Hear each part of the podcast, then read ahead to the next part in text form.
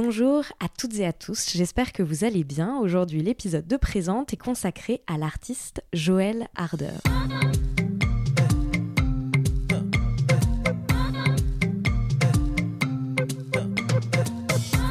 Présente est un podcast dans lequel je souhaite porter au jour ce qui vient en amont puis en aval de l'art contemporain. Mes questions portent donc rarement sur les œuvres en elles-mêmes, mais davantage sur toutes les réflexions et les doutes qui gravitent autour de celles-ci. Car ici, je m'intéresse d'abord à la manière dont la vie de mon invité impacte son travail, puis à l'inverse, à la façon dont son travail vient impacter sa vie. Dans Présente, j'essaye de mener les conversations comme j'ai l'habitude de le faire en tant que critique d'art, dans les ateliers d'artistes ou à la terrasse des cafés, sauf qu'ici nous sommes enregistrés et vous avez la possibilité de tout écouter.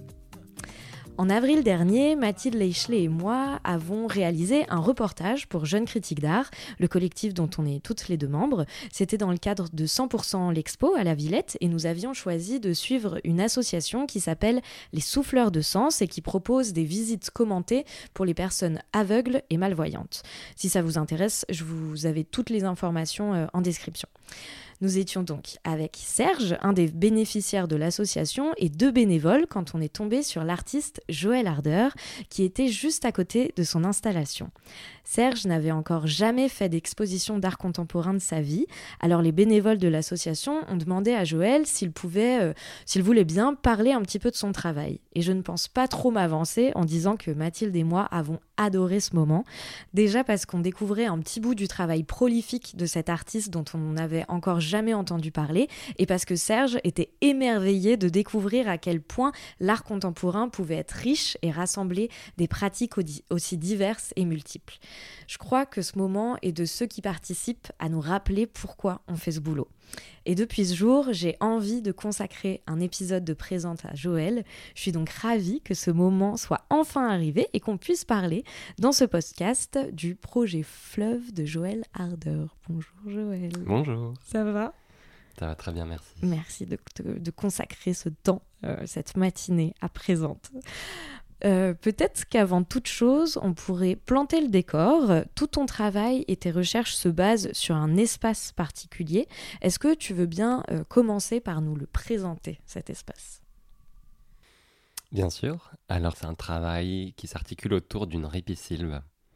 Mhm. La ripisylve, c'est une forêt qui borde un cours d'eau, donc qui vient du latin ripa et silva. Et donc on a... Hum, on a cette ripisylve qui est tout au long d'une rivière, la rivière de l'Ardèche, dans le sud de la France. Et c'est tout proche de la maison dans laquelle j'ai grandi. Donc ma maison d'enfance dans laquelle j'ai passé mes 15 premières années avant de ah partir euh, de partir ailleurs euh, dans les études créatives. Et donc on est dans un territoire euh, chaotique d'un point de vue botanique, ça part dans tous les sens, c'est beaucoup d'herbes d'herbes, des buissons, un tas d'arbres qui n'ont pas de racines profondes, donc tout ça est en perpétuel mouvement.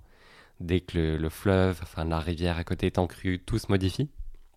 Et donc des nouvelles graines arrivent, des graines arrivent par le vent, par les animaux, par, par les pneus des voitures, tout ça est en perpétuel mouvement.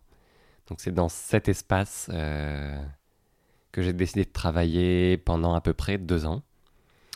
Euh, c'est un espace qui est fréquenté par des hommes, par des hommes homosexuels, qui sont à la recherche de partenaires euh, pour, pour des connexions autant émotionnelles que sexuelles, mhm. pas uniquement sexuelles justement. Et c'est un espace que je n'avais jamais fréquenté auparavant, fréquenté physiquement auparavant, euh, avant ce travail. Je le connaissais de réputation, par internet, par les articles dans les journaux, mais jamais j'ai osé mettre le pied là-dedans. Ok. Et euh, ton projet euh, prend souvent la forme d'une installation qui rassemble une multitude d'objets.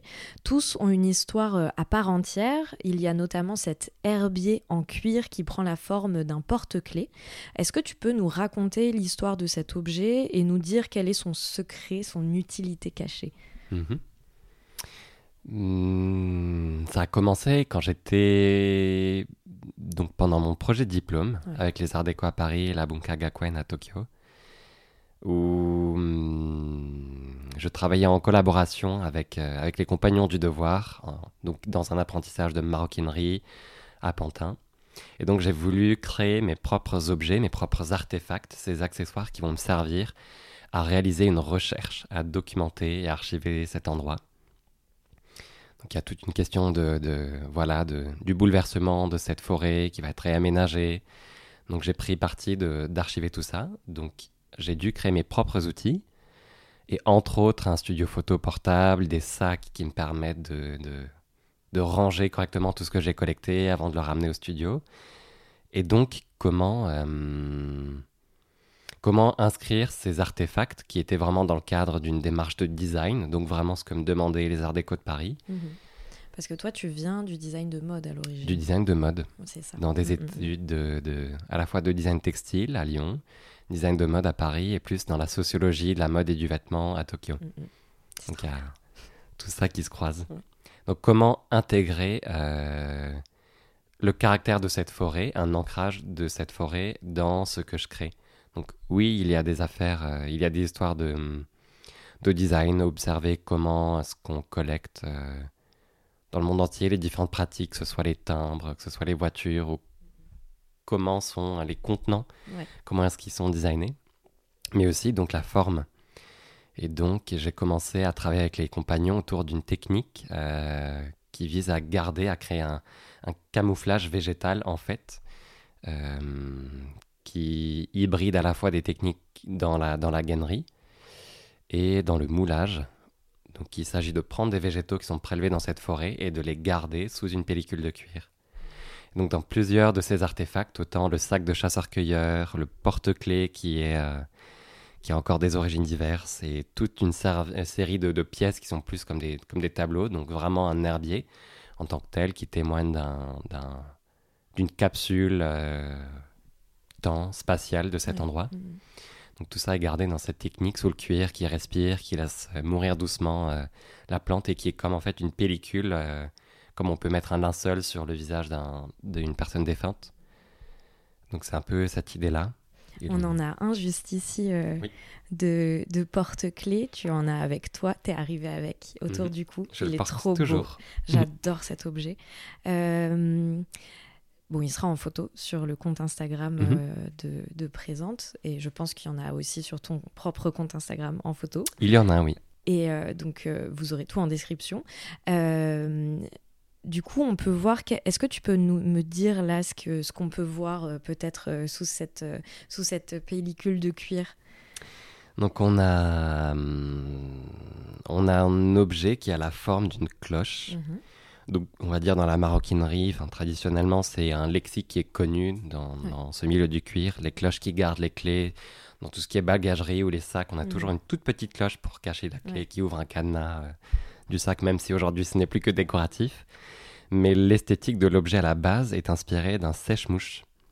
Un sèche-mouche euh, de pêcheur.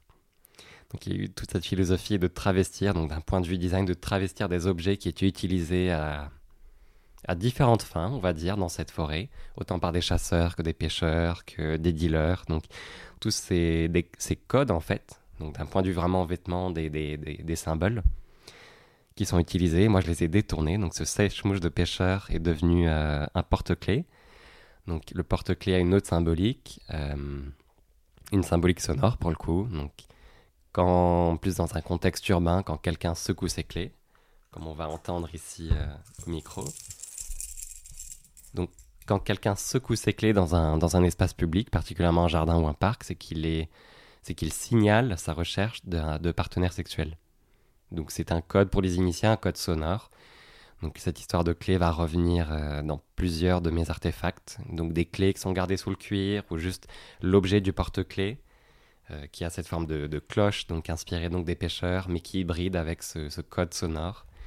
On a devant nous donc une cloche avec, euh, avec différents végétaux. Ce sont des feuilles qui sont euh, qu'on voit comme à... C'est l'inverse d'un gaufrage en fait. C'est mm-hmm. les végétaux qui restent présents dans le cuir qui donnent euh, cet effet de volume. Donc on peut le caresser, on a toujours le végétal en, fait, Les, plantes sont encore sous le cuir. Elles sont, encore sous le cuir et elles ont séché et elles disparaissent petit à petit. Elles vont rester à tout jamais. Elles ne craquent même plus. Elles sont elles ont perdu toute leur humidité elles sont séchées en forme en fait.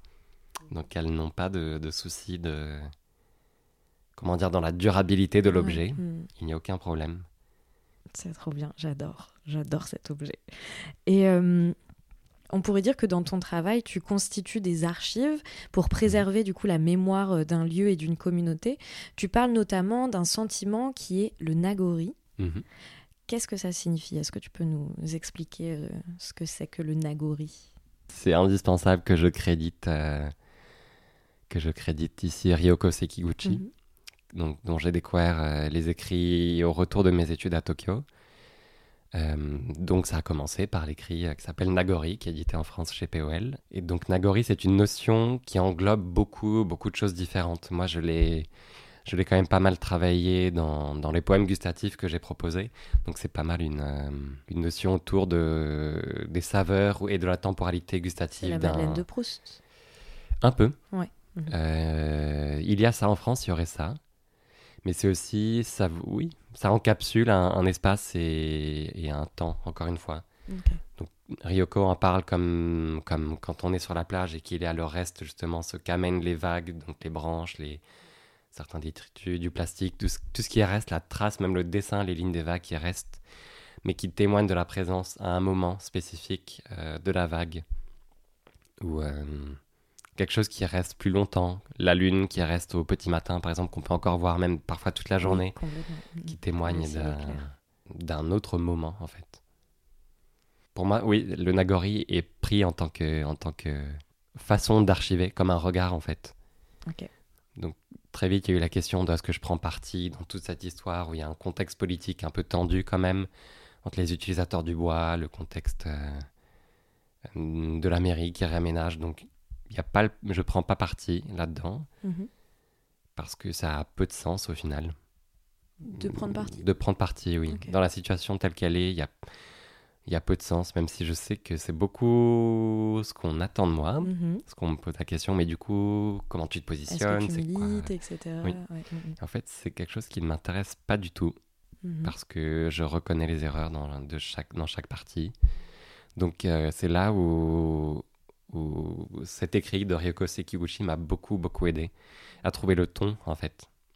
Parce que du coup, ça devient presque euh, une modalité de. Tu parlais de regard et Mhm. c'est presque du coup une euh, une méthodologie en fait d'approche presque. Oui, finalement, ça devient euh, le. Nagori devient ça chez toi, j'ai Oui. l'impression. Et ça a même commencé par la force des choses. Donc, je revenais de Tokyo, donc d'un contexte très académique, de l'écriture de thèse, de, de toute cette méthode. Et donc, j'étais encore, en- entre guillemets, dans ce jus-là quand, quand j'ai commencé mon projet. Et donc, j'arrive sur place dans ce, dans ce bois et je constate que toute cette utopie que je m'étais euh, créée dans ma tête de, de, de la beauté, des corps qui s'enlacent et qui font l'amour, cette utopie dans, dans les bois, en fait, n'est euh, n'est pas réelle. Oui. N'est pas réelle. Et elle, a, elle est complexe, mais la vision reste belle. Mais hum, j'ai dû commencer en de façon un peu empirique, en me cachant, donc dans les bois, en me camouflant moi-même, en, en allant chez Decathlon, essayer tout, tout- toutes les tenues soloniaques pour bien me cacher et aller euh, dans les moments où personne n'était dans le bois, j'ai pu commencer à fréquenter donc tous ces chemins de désir qu'on appelle des chemins de désir qui sont créés euh, quand on sort des sentiers battus, qu'il y a tous ces petits chemins. Donc explorer tout ça, ramasser ce que je trouve, prendre des photographies. euh, C'était comme ça que ça a commencé pendant les premiers mois quand même. Mhm. Donc autant l'édition que j'ai pu faire que les herbiers, en fait, c'est c'est ce temps euh, d'observation qui était très long, où je me suis dit, ok, il faut que je comprenne l'endroit tel qu'il est vraiment. Donc j'enlève euh, mes lunettes de Parisien, mes lunettes de Tokyoïde, de citadin, de, de tout ce côté. euh, je voulais absolument pas qu'il y ait cette sauce euh, retour à Reims des guérisons qui m'embarrassait énormément, avec laquelle euh, qui est toujours très difficile à. C'est un combat. J'arrive toujours Ouais. pas à lire ce livre. Ouais, c'est très dur. Mhm. Et je ne voulais pas que ça apparaisse comme Ouais. ça du tout. Donc je me suis dit non, Mhm. j'observe les choses telles qu'elles sont. Je ne cherche pas à dénaturer et c'est avec ce que je trouve sur place que je peux travailler. Mais c'est intéressant parce qu'en plus, euh, tu t'empares de- d'un espace, la forêt, qui Mhm. est empli en plus de fantasmes, etc. Enfin, il y a quand même genre énormément de choses qui se passent dans ce lieu. C'est, il est Mhm. hyper hétérotopique. Enfin, c'est, euh, Mhm. c'est le, c'est l'endroit de, de euh, du petit chaperon rouge. euh, c'est l'endroit. euh, Enfin, tu vois. Après, il y a le- la question du bois, etc. Enfin, il y, y a vraiment tout un tas de fantasmes et de préjugés aussi autour de cet espace. Donc, j'imagine que il y a les tiens, mais il y a aussi ceux portés par la société. Et que projette Mhm. la, la société sur cet es- espace, quoi. Mhm. C'est un espace qui, pour commencer, il n'a pas de lumière artificielle. C'est une donnée très importante parce que la... pour revenir sur la drague, elle est diurne et nocturne là-bas. Il y a un peu de trafic de drogue, un peu de deal, mais c'est pas. euh, Il n'y a rien de problématique. Mhm. Ils sont, en fait, il y a ce système un peu de citoyen de, de cet endroit. Ça appartient à un privé, tout ça. hein, le... Ah ouais c'est pas du tout un espace public, oui. Il le sait Mais tout le monde fait. Ah, il le sait, tout le monde le sait. Enfin, elle le sait. C'est drôle. Et euh, donc chacun y fait son marché, mais il y a quand même euh, il y a un certain respect, mais qu'il y a, il y a des oppresseurs qui agissent et qui créent de la tension et qui dérèglent tout ça. Et donc c'est un espace qui n'a pas de lumière. C'est très important dans la façon, euh, dans ce que ça permet en fait, surtout de Bien façon sûr. nocturne, au niveau de hum, l'anonymat que ça permet. Encore une fois, l'utopie, donc laisser libre cours à lâcher prise en fait pour ses fantasmes, pour euh, ce côté, euh, pour l'érotisme de se chasser, d'être chassé, de ne pas savoir à qui on a affaire de l'inconnu. Donc il y a, il y a une montagne de... de, de, de...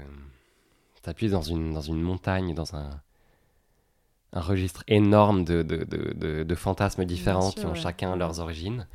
Mais donc il y a l'idée de la proie beaucoup, l'idée de d'être surpris ou d'être euh, d'être euh, coincé C'est quelque aussi part. l'espace des, des, des films d'horreur, quoi. Tu te dis Oui. qu'est-ce qui va se passer. Oui. Ça me fait Il penser faut à être un très attentif euh, là-dedans, ouais. hein, aux Mm, mm. bruits et aux odeurs C'est- particulièrement. mm, mm, mm. Vu qu'on n'a pas la lumière, c'est les seuls indicateurs C'est qu'on a. Mm, mm.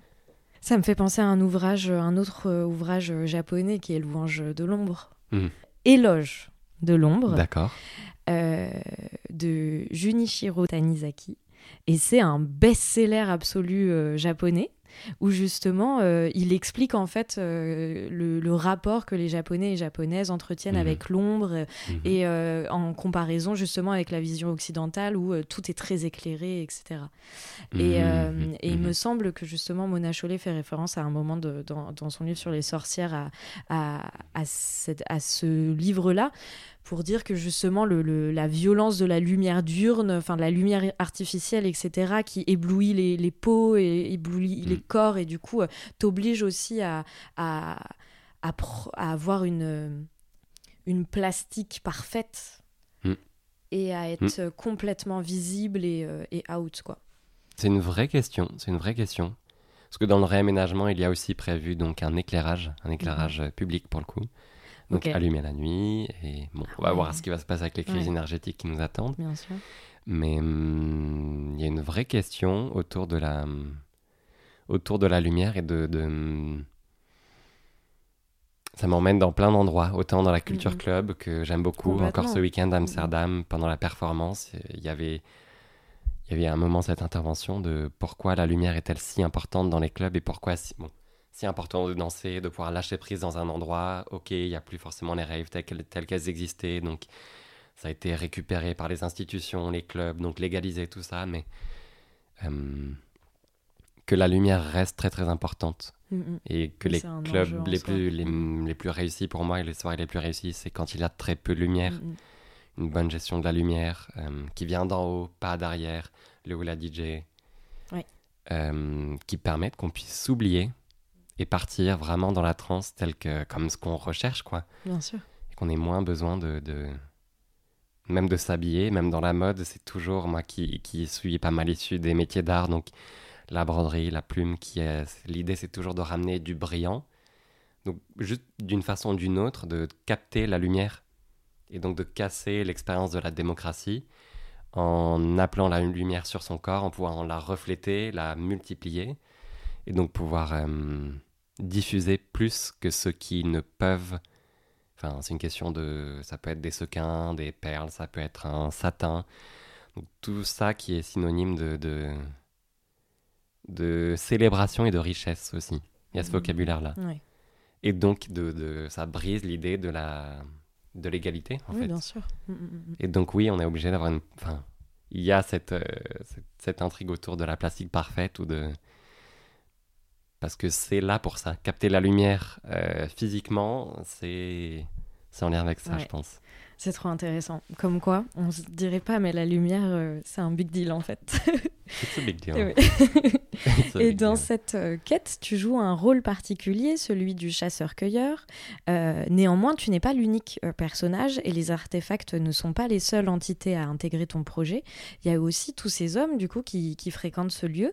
Leur présence apparaît en négatif dans tout ton projet. Mhm. Quel lien as-tu réussi à tisser avec eux? Est-ce qu'ils soutiennent ton projet? Est-ce que même tu as tissé un lien avec eux? Est-ce qu'ils le, le connaissent, du coup, ce Mhm. projet? Et comment as-tu fait pour ne pas perturber cet écosystème, pour l'étudier sans le parasiter, que le mettre en lumière ne vienne pas euh, mettre euh, encore davantage en danger aussi potentiellement ce- cet espace Euh, Parce que tu révèles aussi tout un tas de secrets autour de cet espace. Je me souviens notamment, là tu parlais de, du cliquetis des, des clés, mais tu Mhm. nous parlais aussi quand on était avec Serge euh, euh, à la Villette, tu nous parlais aussi de la question de l'odeur et Mhm. des parfums euh, industriels ou très odorants qui Mhm. étaient mis pour justement qu'on puisse se retrouver dans les bois à distance. On peut se retrouver. Bon, il y a beaucoup de, il y a beaucoup de layers dans cette question. dans ces questions. Il y Prenons a- notre temps. J'ai dû, pour, pour vraiment, bon, sur un plan un peu euh, méthodique, j'ai dû, ça, j'ai pris du temps pour m'approcher et gagner, entre guillemets, la confiance Bien de sûr. certains Mhm. hommes. Mhm. Je dis hommes parce que je n'ai croisé aucune femme sur place. Bien qu'il peut-être qu'il en ait, mais voilà, majoritairement quand même, c'est des hommes. Mm. Et... et ça a pris un certain moment. J'étais un peu la personne qui mettait le nez, euh, vraiment, bon, le nez les pieds dans le plat. Donc, dans une partie, des hommes, euh, de la sexualité de ces hommes, donc ils n'ont pas forcément envie que je vienne euh, fouiller là-dedans. Mhm. Ça peut être connoté à une, une partie assez, oui, intime ou cachée et parfois honteuse aussi.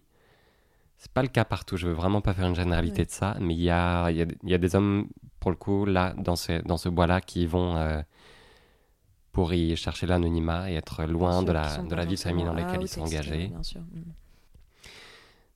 Et donc, ça a mis un bon petit moment. Et donc, j'ai dû approcher les, chaque personne de la même façon. Encore une fois, méthodologie académique, avec ma liste de questions, hors contexte, hors champ. Donc, euh, prise de coordonnées euh, dans le lieu de drague, ou alors par Grindr, Mhm. où je me suis créé un, un compte spécifique pour ça, qui expliquait même dans ma bio la démarche. Ce qui a fait que personne n'est venu me parler, mais que ça m'a permis d'avoir certaines accroches pour les personnes sur place qui utilisaient l'application, qui ne sont pas nombreux. Mhm. Et hum, donc, c'est toujours euh, soit en plein air, donc dans des, dans des lieux où, où ils se sentaient en sécurité. Donc, c'était euh, en dehors, dans une autre forêt, ou des fois chez, chez eux même, Ok. ou sur leur lieu de travail. Donc, ça a duré Et- à chaque fois une heure à peu près. euh, Oui. Certains, j'ai pu lier des, des, des vraies amitiés.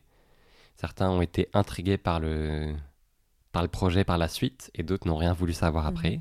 Donc tous les noms et les prénoms ont été changés, évidemment. Et il y- même de ce qui est la présence physique, elle n'est révélée qu'en photographie thermique. Oui. Encore une fois, la seule fois où j'ai apporté de la lumière dans ma recherche, c'était euh, ce que j'appelais la chasse florale. C'était une période, donc dans un printemps spécifique, où j'allais avec euh, vraiment avec un projecteur très grand dans ce, dans ce bois, chercher, euh, tomber sur des belles découvertes à la tombée de la nuit, justement, sur des fleurs qui sont cachées euh, au fin fond de la forêt, des pruneliers souvent, il y avait le sureau. Et donc, avoir ces belles surprises, comme si on tombait sur quelqu'un, une belle présence, un bel homme, ou, ou ce côté où on ne sait pas sur quoi on tombe, mais qu'il faut vraiment des fois batailler. parce qu'il fait noir, il fait noir, il n'y a qu'une seule, il y a qu'un seul projecteur. Et donc, un peu cette épopée. Et sinon, les hommes sont photographiés qu'en photographie thermique. Ouais. De loin, etc. Euh, de loin ou de proche, même quand Ah j'ai fait des photos portraits, mais Ah, que des oui, hommes, euh, Mm, photo- mm. euh, des hommes que j'ai interviewés, Ouais. là il y a des portraits en thermique, mais Mm, qui ne sont même pas montrés. Oui, donc Je les ai jamais oui. celles-ci. Je pense en montrer certaines en 2023 à la galerie du Crous, mais mais pour le coup non.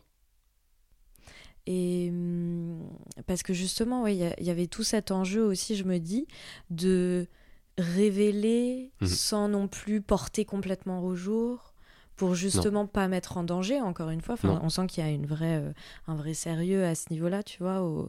Il y a une Parce que- responsabilité à fond. Mm, ouais. mm, mm, mm. Et comment t'as as perçu ça? Parce que tu vois par exemple je me souviens encore une fois ce que je disais quand on était avec Serge où tu nous expliquais du coup les, les codes etc les secrets enfin tu vois je parlais encore une fois de ce, de ce parfum de ce Mhm. Comment, euh, comment tu gères ça, de se révéler sans compromettre et sans mettre en danger, etc. Je peux parler d'un langage commun, en fait. Mhm. Bien qu'il est commun à peu de gens, il y a Mhm. des initiés, d'autres euh, qui peuvent être dans la forêt sans rien comprendre. Mhm. C'est un langage, en fait, c'est des symboles Mhm. qu'il suffit d'apprendre, mais qui sont. euh, je peux pas dire du tout, je peux pas du tout, je ne peux, je ne peux pas confirmer qu'ils sont universels. Ouais. Vraiment pas, mais je sais que la pratique de la drague est, est ancienne et je pense qu'elle se fait partout dans le monde et qu'il y a des codes qui se ressemblent. Donc je peux parler des codes, Oui. Mais l'important, ce qui est dérangeant pour moi, c'est si on tombe dans le voyeurisme. Oui. Euh, Internet aura beaucoup plus de choses à proposer, euh, bien avec un regard encore plus voyeuriste et encore plus trash ou cru, ou de la nudité vraiment, si on veut, des corps nus en train de, de, de, de baiser, clairement. Ben, comme on m'a demandé au début du projet, oui, mais du coup, mais tu montres rien, mais tu te caches. Mm. euh, en fait, tu veux rien dire, tu veux juste pas te mouiller. Donc, euh, Ah ouais. certains professeurs euh, aux Arts Déco Ouais. m'ont demandé, mais à quoi bon du coup genre euh, On veut du sang. So, oui, on veut, on veut voir les choses. Et donc, il y a des photographes qui sont très bons pour ça. Mais même, moi, c'est dans une éthique où bah, je, je commence vraiment à être embêté par tous ces corps nus tout le temps. euh, plein de fois non consentis aussi. Euh, sous prétexte que c'est une soirée. Bien sûr. Ça me- honnêtement, ça me saoule, moi. Bien sûr. Et ça ne- c'est pas intéressant pour moi de, de révéler tout ça, euh, surtout l'identité de ces hommes que j'ai interviewés, que j'ai photographiés. Donc, c'est une pratique qui est invisibilisée dans ce lieu. Et donc, dans les écrits que j'ai pu lire autour du camouflage, donc autour des techniques militaires, c'est là qu'interviennent les, les questions de température, de comment se, se camoufler, même olfactivement, température, les ondes. Et c'est là où je, me, où je trouve des, des- où je me sers en fait des systèmes euh, pour traquer, utilisés par les militaires, pour euh, moi traquer mes personnes, mais avec respect. Donc euh, il y a un tas de photos que j'ai jamais montrées parce que j'ai pas l'accord. Ouais. Même si on ne reconnaît, enfin c'est thermique, donc il y a aucune aucune Oui, chance c'est pour reconnaître l'identité. humanoïde et c'est tout. Quoi. Non. Enfin, Non. ouais. Non, c'est plus ça témoigne, c'est une preuve en fait, euh. C'est vraiment une trace en fait. Oui. C'est tout. parce que c'est pas récent. Il y a il y a un tas d'autres personnes, d'artistes même qui travaillent sur la drague. La, le phénomène est établi et plus ou moins connu quand même. Donc c'est une trace. J'invente rien en soi. Mm, mm, mm. Et ce lieu euh, ne se situe pas très loin, du coup, tu le disais, euh, de là où tu as grandi. Plus jeune, j'imagine euh, qu'il a dû susciter chez toi autant de craintes que de fantasmes. Ce projet, il se présente comme une enquête de terrain, mais on pourrait aussi le voir comme une sorte de quête identitaire, de, même si tu le disais, et du coup, ça m'intéresse d'autant plus. Mais comme si tu avais retiré en fait le voile qui recouvrait pour toi cet espace mystérieux. Et en même temps, du coup, tu, c'est intéressant, tu me parlais justement du fait que tu veux te tenir à distance de cette espèce de retour à Reims, etc. Donc, Mhm. euh, comment, t'as, comment tu l'as vécu, toi, ce truc de. de... Enfin, je pense qu'on a toutes et tous, gamins, gamines, des espaces où on n'avait pas le droit d'aller, où on se disait, Mhm. putain, mais qu'est-ce qui se passe là-bas? Et, euh, et du coup, toi, tu as fait le- la démarche de, encore une fois, de lever ce voile-là. Mhm. Je trouve ça fou. Alors c'est vrai qu'il a, y a un historique pour moi avec ce Mhm. Hmm, vraiment très jeune, je pensais que c'était juste un lieu. Parce que moi, la plage où nous on allait se baigner avec la famille, où on allait faire, euh, où j'ai passé mon enfance, les soirées avec les amis, euh, à faire des barbecues, tout ce que tu veux, Mhm. aller, aller nager en plein air la nuit, sous les étoiles, c'était là-bas, et donc il y avait toujours des voitures qui passaient. Et c'est quoi? Il y a 50 mètres qui séparent euh, la plage de l'autre côté de la rive. Et en fait, euh, je pensais qu'il y avait bon du deal et que bon, c'est du coup, c'est pas étonnant qu'à 3 heures du matin, mais du coup, c'était vraiment le, le lieu euh, dangereux. Donc, encore une fois, dans la forêt, avec les voitures, on voit personne, il y a juste des voitures qui se croisent, euh, hyper étrange, quoi. Clairement. Et donc j'ai compris, mais je sais pas comment. C'est Internet qui m'a révélé ça. C'est Ah Internet oui. qui m'a révélé que c'était un lieu de drague. Et d'une façon, c'était hyper étonnant pour moi, je comprenais pas.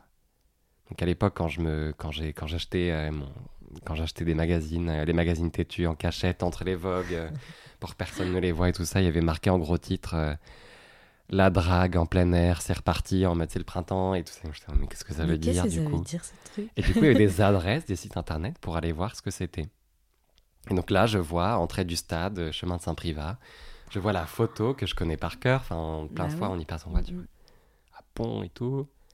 D'accord. Mais c'est pas pour autant que j'y suis allé. Vraiment pas. Et donc, j'ai été intrigué. Donc, j'ai pas mal observé depuis l'autre rive. Et il y a ce côté euh, en allemand. Donc Mhm. une autre partie de ma culture, bon, plus suisse-allemande, mais en Suisse, on le dit aussi. On dit quand quelqu'un, comme, comme en français on pourrait dire il est de la jaquette, par exemple, on dit je suis de l'autre rive. Donc il y a, il y a- J'ai commencé à travailler sur le projet, bon, c'était pour le prix européen de la photographie à l'époque, où j'étais en compétition avec les, les Arts Déco, m'ont proposé là-bas, et c'était déjà un projet sur euh, oser aller là-bas, Mm. avec ma lampe, la nuit, vraiment aux heures où il y a personne, personne, et prendre en photo ben, des végétaux comme des, comme des phares, justement. Et ensuite, toute une question de représentation de, du père, de la sexualité, donc des chevaux dans la nuit. Il y avait de la viande, euh, des morceaux de viande qui arrivaient dans l'eau. Enfin, truc vraiment euh, rempli de symboles, encore une fois, tout comme j'aime. Et j'ai osé y aller pour la première fois euh, au retour du Japon. Au retour du Japon, où en fait la question était vraiment plus, bon Joël, t'as passé un an au Japon, t'as été euh, très seul, Mhm. il y a eu le Covid, il y a eu l'isolement culturel aussi, qui, qui était très fort. J'étais vraiment très seul pendant la moitié de l'année avant de, bon, de, de faire le processus, de, mettre mon ego à zéro Mhm. euh, de l'année entière pour pouvoir m'intégrer à nouveau dans une culture Mhm. et avoir des amis. Donc, euh, ça me faisait, ça me fait plus peur en fait de me, de me poser des, de me remettre en question. Ouais. Et donc, quand il y a le constat que Joël part à Tokyo, à l'autre bout de la planète, donc euh, géographiquement de, de la France, donc qui part très loin dans sa profession aussi, donc dans la mode, dans, dans, dans- quand je travaillais pour la, pour la presse, du coup, être photographe pour les Fashion Week. Donc je vois beaucoup de paillettes, je vois beaucoup de lumière, je vois beaucoup de broderies, de choses merveilleuses, très très chères, superbes à toucher. Euh, mais très loin de la ferme euh, dans laquelle j'ai grandi. Et donc la profession de, de mes parents, donc d'accueillir à la fois des vacanciers, mais agriculteurs aussi. Mhm. Donc je suis très loin de ça. Donc juste me poser la question, bon Joël, est-ce que tu fuis quelque chose? Mhm. Sois honnête avec toi-même parce que tu vas le porter toute ta vie. Et donc là, il y a quand même les preuves euh, irréfutables de géographique et même euh, philosophique. J'ai plus les mains euh, dans les mêmes matières que, que mes racines, entre guillemets. Donc juste faire le point, être honnête et donc euh, comprendre qu'il y a... C'est là où Retour à Reims est venu, donc, Mm. que j'avais un cheminement assez classique que plein de... Bon, pour le coup, j'ai l'impression que plein d'hommes homo ont Mm. ce cheminement, aller dans les villes. Moi, je suis très vite parti à Valence pour le, pour le lycée. Et donc, je revenais que le week-end, ensuite Lyon, Paris. Et hum, c'est pas pour autant que j'étais épanoui. J'avais des choses à, à guérir du point de vue euh, avec ma relation avec les hommes adultes qui était, c'était pas gagné. Et donc, aller sur place voulait dire hum, faire de l'introspection, mais avec un but vraiment de. hum, avec de la tendresse envers moi-même. C'est très important pour moi. Hum, c'était euh, avant la première expo à la Rotonde Rosa Bonheur, du coup, aux Arts Déco. C'était euh, des appels avec, euh, avec cette énergéticienne à qui j'ai travaillé tout le long. Il y avait vraiment spirituellement tout un truc de manger les végétaux pendant toute une durée qui viennent que de la forêt. Donc tout ça, Mhm. L'école, elle s'en fout. hein. Mais moi, du coup, c'était aller manger que les arbres qui viennent de là-bas, me nourrir, euh, faire la détox avec du jus de boulot pendant tout un mois et pas de nourriture. Et, et ensuite être suivi euh, émotionnellement aussi. Euh, et donc, elle m'a dit Mais en fait, Joël, c'est de la. Tu cherches à te réconcilier, tout simplement. Et donc, euh, c'est pas la boucle qui se ferme forcément, mais, mais observe. Observe tout ça, et c'est vrai. Et maintenant, je suis en paix même avec, euh, même avec ma sexualité, en fait. Beaucoup plus. Je peux aller sur place, je peux même commencer à, si je le veux, si je le décide, à éprouver du, du, du désir sur place ou un certain érotisme dans les bois. Ce qui était totalement euh, proscrit pour moi. Je ne me l'autorisais pas. Donc comme si ça... J'avais vraiment ce côté où c'est dangereux, ça peut être sale, euh, dans le sens où... Bah, je ressentais une... Ouais, je ressentais de la honte en fait. Non, pas de la honte, c'est un peu fort quand même, mais j'étais gêné de, de ce qu'on pouvait penser de moi, donc il y avait euh, beaucoup, beaucoup de choses à déconstruire quand même. Et donc le projet, oui, il prend toutes ces formes-là d'installation où je fais participer les gens, travailler l'odorat, travailler avec un tas de personnes, oui, mais hum, le fond, moi je le, je le connais bien, oui. Je le connais bien.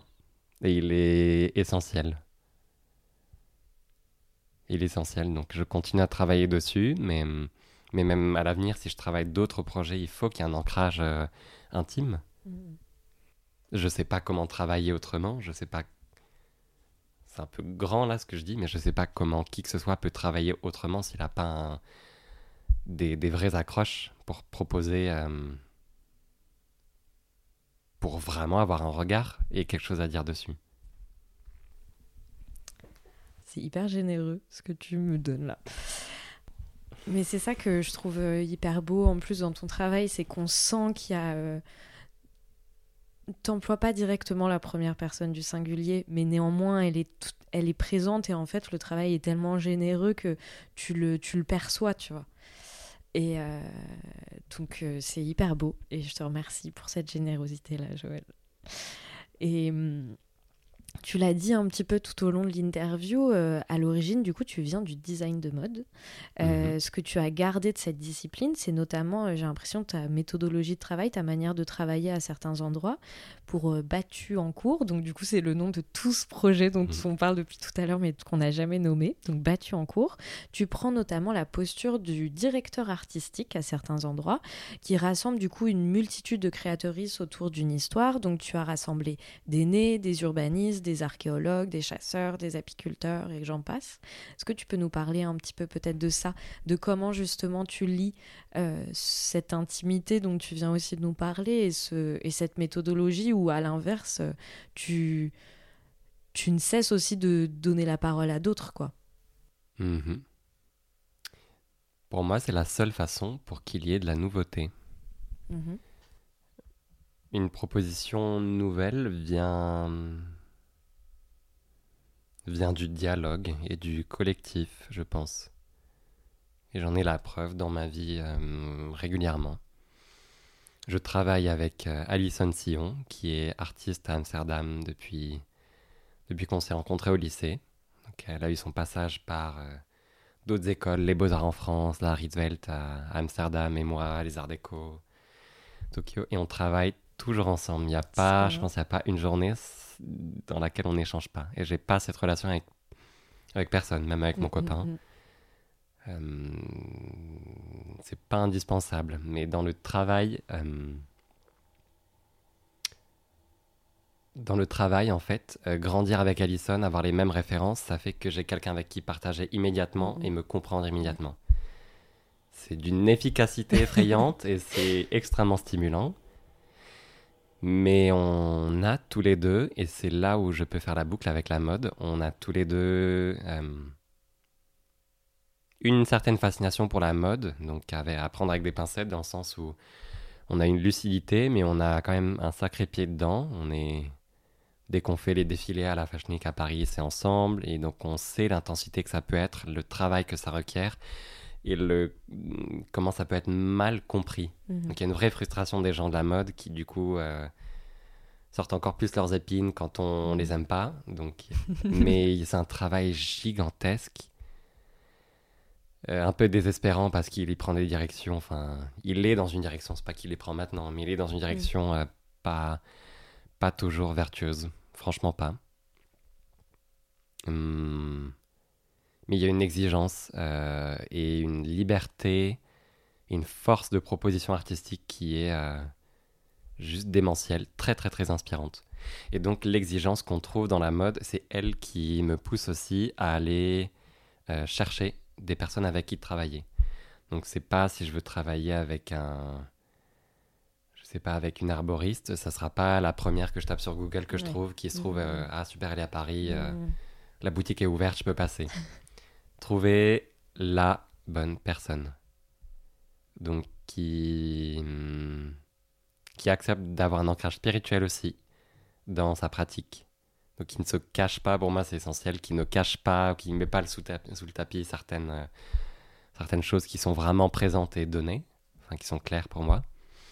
Et ensuite qui a une, une rigueur dans, dans, dans le travail aussi, sur qui je peux compter, une rigueur dans la technique, une, Mhm. un savoir-faire. Et donc, euh, donc euh, travailler en co-création, en collaboration ou en partenariat avec, euh, avec des personnes, avec des entreprises, avec des fournisseurs, c'est important. Parce que je, je ne sais pas tout faire, mais je sais que j'aime apprendre, j'apprends très vite et je suis très doué avec mes mains. Et en fait, c'est là où c'est intéressant, c'est qu'il y a une vraie rencontre, il y a des apports très très intéressants pour chacun et chacune. Et ça permet de mettre en lumière une pratique ou une personne aussi. Donc que je peux citer à chaque fois, euh, à chaque présentation. Et en même temps, ce que je, ce que je peux apporter à ces personnes-là, c'est un... C'est une certaine liberté aussi. J'arrive avec cette histoire, Mhm. avec un projet déjà un peu écrit, une proposition. Ok, il y a ça que j'aimerais faire. si elles s'en saisissent. quoi. Et il faut qu'on en parle ensemble. Mm, Qu'est-ce mm, qu'on mm. pourrait faire? Comment on pourrait le Mm. repenser ou... Donc on prend des semaines, on, lit- on lit beaucoup, c'est beaucoup les mots qui, Mm. qui donnent les impulses. Et ensuite, on... c'est moi qui m'occupe de toute la partie budget euh, pour faire en sorte qu'il n'y ait pas de contraintes à ce niveau-là. Du coup, aujourd'hui, ton ancrage, il se situe un peu euh, à la fois dans la mode et dans l'art contemporain. Mhm. Comment tu te définis aujourd'hui quand tu te présentes? Tu es Mm. plasticien ou tu es designer Artiste ou les plasticien. deux Ok. Si, si. Mm, mm, Designer, j'ai une petite ligne euh, de maroquinerie que je fais moi-même dans mon atelier en Ardèche avec, euh, avec tous les produits que je vais chercher aux quatre coins de la France pour que la qualité soit impeccable avec les cuirs Hermès, avec les, les cordons japonais, toute la métallerie française. le- Donc je fais toute la chose pour le faire chez moi. Pour pouvoir travailler dans, dans un contexte qui me plaît. Et, mais c'est envoyé, c'est tout petit, c'est vendu en Suisse et, Oui. et à Tokyo. Donc, euh, donc il y a des. hum, ça, c'est une partie design, entre guillemets, même si c'est éminemment spirituel encore. Donc tout est désinfecté à la fumée de sauge encore avant que ça parte, personne ne le touche. C'est enveloppé dans des feuilles de mûrier pour l'envoi. Donc euh, il y a quand même. euh, je suis aligné sur ce point-là aussi, je suis en accord avec moi-même. Mais ensuite. Je pense, je sais qu'il y aura cette question, donc autant en parler directement. Il y a, c'est que c'est des apports financiers. Le Mhm. design m'apporte des, des apports financiers intéressants. Oui. Parce qu'en tant qu'artiste, euh, c'est irrégulier. Mm, mm. Mais c'est parfait, parce que du coup, tu arrives vraiment. Je me disais, c'est bien, on parle d'éthique de travail, etc. On fait vraiment le, la plongée parfaite euh, dans cette dernière question donc, que tu commençais à, à, à- à laquelle tu commençais à répondre. Mais du coup, pour les peut-être les auditeuristes qui écouteraient présente pour la première fois, la question peut paraître bizarre. Donc, ma, ma dernière question à chaque fois, chaque épisode de présente, c'est est-ce que tu réussis à vivre de ton travail d'artiste? Donc voilà, tu commençais à, à, Mhm. à répondre doucement. Et effectivement, du coup, j'imagine que d'être dans un peu dans C'est deux une combinaison, ouais. Vas-y. Je- Pour moi, la question est très juste et je te remercie vraiment de l'avoir euh, posée dans tes autres podcasts, podcasts aussi. Ça m'a permis de me rassurer beaucoup. Bah, c'est fait pour ça aussi. Parce qu'ayant fait le choix de partir en Ardèche, de quitter Paris, parce que en termes d'éthique et d'hygiène de travail, de création, mm, mm. c'est pas le bon endroit pour moi. Mhm. C'est pas la bonne ville. Je pense qu'il y aura d'autres villes où ça va venir à l'avenir, mais là, je suis très bien euh, en pleine nature dans ce grand atelier que j'ai. Et donc, je suis pas dans une résidence d'artiste euh, ou que ce soit. Je suis pas chez Artagon, donc Oui. je suis pas entouré de gens qui montent et je sais Mm, pas mm, mm, qui gagne quoi ou je suis pas représenté par une galerie non plus donc c'est euh, c'est des questions qu'il faut se poser qui sont importantes. Et donc, je vis de mes métiers créatifs. D'accord. En tant qu'artiste, j'ai régulièrement des expositions. Donc, euh, il y a des coproductions. Donc, il y a, il y a un aspect financier qui est pris en compte pour euh, bon, les droits d'auteur, Mhm. créer des nouvelles pièces. Donc, ça, c'est. Ça arrive. Je peux pas dire que c'est avec régularité, mais ça s'installe définitivement dans le calendrier euh, avec une certaine assurance. Et ça, ça me plaît beaucoup. Bravo. Mais hum, donc il y a de la vente de pièces aussi, Mhm. et c'est non négligeable. Euh, c'est un apport euh, non négligeable. Et à côté de ça, je fais de la direction artistique. J'ai cette petite ligne de design donc de maroquinerie. Donc c'est une ligne que je vais lancer, je pense. euh, ça s'appelle Adventis Artefact. Les Adventis, c'est le nom botanique pour les mauvaises herbes. Et Artefact, c'est un. Donc il y a plusieurs choses que je fais. C'est juste, c'est pas une ligne de design à part. Enfin, je trouve qu'en tant qu'artiste, on a cette problématique de parfois vouloir créer des petites quantités, des Mhm. petites séries de, Mhm. de pièces en multiples. Mais cette, cette foutue question de, de, de ce fossé entre design et art qui est maintenu encore par des personnes euh, est très embêtant. Donc euh, avoir cette double casquette que moi, je l'assume totalement. Euh, parce qu'il faut... fa- Si on le dit pas, on fait pas bouger les choses. Bien sûr. Donc j'assume totalement. Donc c'est pas une ligne où- avec des objets que je vais produire à... Mhm. Mais c'est juste, il y a par exemple ces porte-clés, s'il y a le parfum, l'odeur sur laquelle j'ai travaillé, le souvenir olfactif du sexe en forêt, si ça c'est édité, ben ça sera ici qu'on peut par exemple avoir une microfiole. S'il y a des décoctions d'herbes de cette forêt, euh, ou l'édition qui est sortie, qu'on peut acheter en librairie pour l'instant, mais qui on peut pas l'acheter sur internet à part sur les Mhm. sites des librairies. Donc ce serait juste cet endroit. Et c'est comme un éditeur d'objets ou de, de- d'artefacts. Adventis Artefacts. Trop Donc il y a ça et de la direction artistique pour, euh, pour des clients vraiment. Donc euh, des fermiers, des, des personnes dans des distilleries. Où, donc il n'y a pas de frontières pour moi là-dedans. Et l'exigence de la mode fait que je sais comment créer du désir pour quelque chose dans, à, à travers l'image. Que ce soit un logo, de la photographie, des étiquettes. Ou... Donc tout ça, c'est des prestations que je fais, mais avec une clientèle vraiment locale ardéchoise. Et donc j'apporte mon savoir-faire euh, comme ça. Et donc ces trois apports financiers-là font que je peux euh, que je peux vivre de, de mes métiers créatifs. bien. Félicitations. Voilà. Ça me fait très plaisir. Oui, c'est important, mais Ouais. c'est pas ancré encore? Oui, c'est en train de. Mais tu es Mais sorti première année, euh, oui. Ça fait un an. Bah voilà. Donc c'est trop bien. Oui. Pourvu que ça dure, Oui. je te le souhaite. Oui. Merci, Merci. Joël. Merci à toi. C'était trop bien. J'ai eu plein de frissons tout du long. Vraiment, je te remercie d'avoir accepté de mon invitation. Merci aussi aux auditeuristes d'avoir écouté cet épisode. Euh, du coup, je vous mettrai tous les liens et les références euh, de Joël en description et sur Instagram. Vous pouvez aller le suivre. Je vous invite même à le faire. Et comme d'habitude, du coup, je vous donne également rendez-vous sur le compte Instagram de Présente pour suivre toute l'actualité du podcast. N'hésitez pas également à vous abonner au podcast sur les plateformes d'écoute. Et enfin, je remercie David Walters d'accepter de me prêter sa, sa musique pour les génériques. Je vous dis à dans deux semaines, mais d'ici là, prenez soin de vous et je vous embrasse.